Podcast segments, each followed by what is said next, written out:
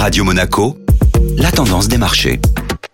Radio Monaco, la tendance des marchés avec Société Générale Private Banking. Bonjour Anna Ranou. Bonjour Benjamin. Après un rebond de presque 4% la semaine dernière, rassuré notamment par les nouvelles d'une fin potentielle du cycle de resserrement monétaire, le CAC 40 a fini la journée d'hier en léger repli à 7014 points. L'indice parisien dégirait notamment la publication d'un indicateur qui montrait des signes de faiblesse de l'activité économique en zone euro. De l'autre côté de l'Atlantique, à la clôture du marché européen, Wall Street progressait avec les indices S&P 500 et Nasdaq qui gagnaient respectivement 0,16% et 0,30%. Cette semaine, les investisseurs seront attentifs à l'intervention de plusieurs représentants de la Réserve fédérale, notamment jeudi auprès du Fonds monétaire international. Ces interventions pourraient apporter davantage de précision quant à la trajectoire à venir de la Banque centrale américaine d'ici la fin d'année 2023.